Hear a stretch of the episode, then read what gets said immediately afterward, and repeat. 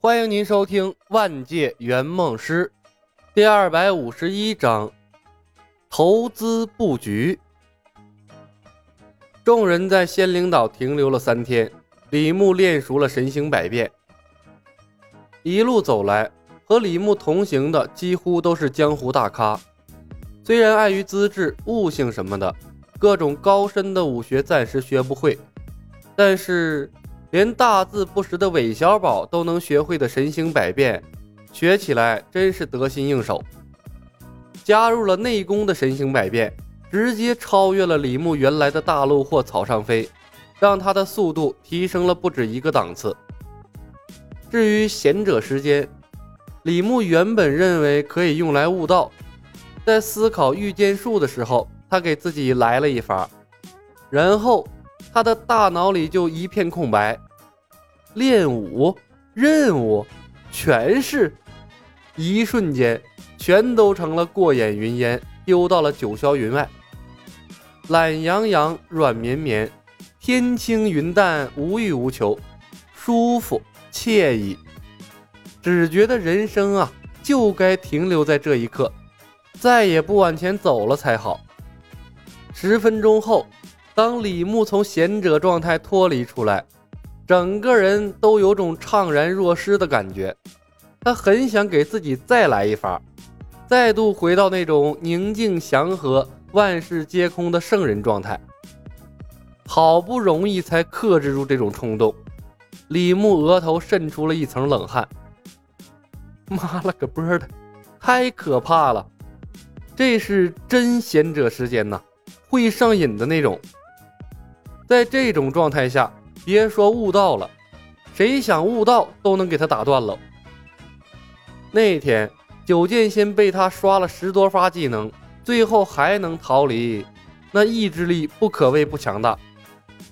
李牧是不敢给自己用这个技能了，他真怕给自己用了这个技能之后，死都不知道怎么死的。苗壮的易筋经和吸星大法。以及陈鱼的御剑术毫无进展，两人的情绪一天比一天低。而李逍遥看李牧走了一遍神行百变，便把这门功夫纳入了自己的武学体系，那跑起路来比李牧还猛。见识到李逍遥学武的速度，李牧思考了片刻，拿出手机给李逍遥展示了手机里存储的海量秘籍。这回李逍遥是真正领略到了手机的神奇，他兴奋地滑动着屏幕，两只眼睛好像扫描仪一样，把上面的武学秘籍印刻在自己的脑海里。小白，你从哪儿弄到这么多武学秘籍的？因果羁绊，李牧说道。你也知道因果的力量有多强大，凡是遇到我们的有缘人，不留下些东西啊，跑不掉的。这攒啊攒的就攒多了。李逍遥羡慕的咂咂嘴儿：“哎呀，因果羁绊好厉害，只可惜你们的武学天赋不强，不然的话，咱们李家三兄弟打遍天下无敌手了。我们负责收集秘籍，你负责练，一样的。有大哥你罩着我们就行。等你强大了，也弄个武林盟主做做，咱们三兄弟照样称霸武林。”李牧笑眯眯地看着李逍遥如饥似渴地吸收武功，心中充满了得意之情。李逍遥越强大，他和客户就越安全。如果可能的话，他一点都不介意李逍遥以巅峰状态出道。这是一笔稳赚不赔的投资。李逍遥是未来的蜀山掌门，拜月死后，仙剑世界最大的 BOSS。日后他回这个世界度假、寻找资源什么的，根本就不用为人身安全担心，那多安逸呀！小白说的没错，要做咱们就做武林盟主。李逍遥眼睛一亮，仿佛找到了人生的新方向。而学武的速度遥遥领先于李小白他们，也让他找到了当大哥的尊严。离岛的前一天。苗壮终于忍受不了武功迟迟没有进步的煎熬，找到了李牧，吭哧说道：“头，你的内力怎么练出来的？有什么特殊方法没有？万丈高楼平地起，有特殊的方法，我早学会封神腿了，哪儿还看得上你的神行百变啊？李牧嗤笑了一声，哼，练出内力的方法我早告诉你了，你一直看不上啊。苗壮脸一黑，就就那些基础内功，从入门到精通。对呀，李牧点头。苗壮沉默了片刻，纠结了半天，终于叹息了一声：“哎，猴儿，我错了，你你给我几本入门的功夫吧。”李牧无所谓的把五岳剑派的基本内功心法传给了苗壮。朋友越多，道路越宽。他是个很注重团队意识的人，一点都不介意队伍中的人变得强大。他只需要做到始终领先所有人就可以了。当意识到亚当·史密斯即将通关，成为第二个一星圆梦师的时候，李牧便意识到，他组建自己团队的速度需要加快了。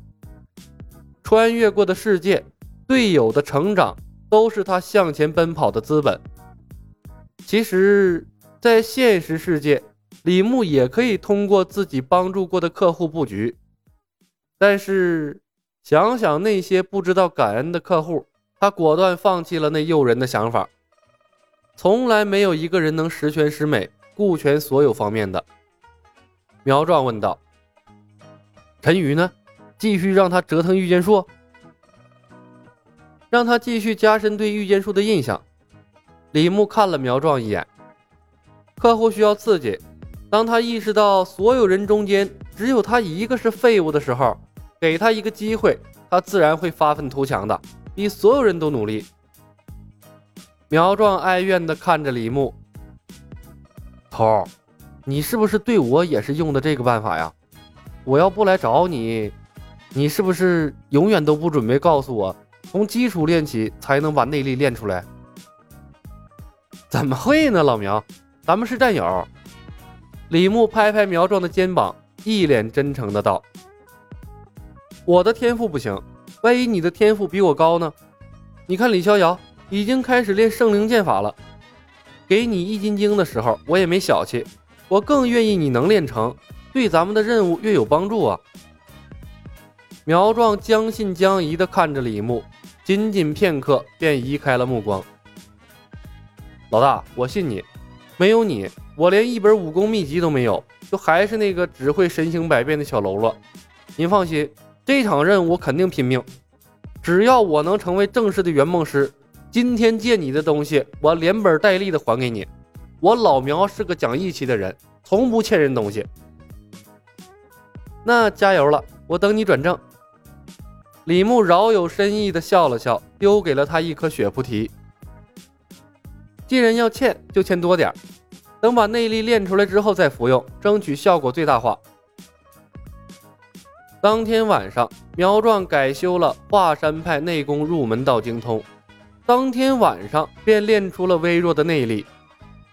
李牧练的嵩山派内功，冯公子练的衡山派内功，苗壮练出了华山派内功，再凑出两个人来，五岳剑派齐活了。至此，李牧终于肯定，圆梦师拥有公司变态技能的同时。似乎真的被公司削减了悟性和天赋。翌日，李牧一行人离开仙灵岛，回转余杭镇，在云来云去客栈，姥姥和李大婶见面，正式确定李逍遥和赵灵儿的关系之后，李大婶取出了李三思留下的飞龙探云手和宝剑，赠予了李逍遥，同意了他们的江湖之旅。当然。细心的李大婶没有厚此薄彼，找铁匠为李小白打造了两柄八棱亮银锤，给李小黑打造了一柄长枪。这是李大婶根据那晚两人的武艺，特意为他们挑选的武器。本集已经播讲完毕，感谢您的收听。喜欢的朋友们点点关注，点点订阅呗，谢谢了。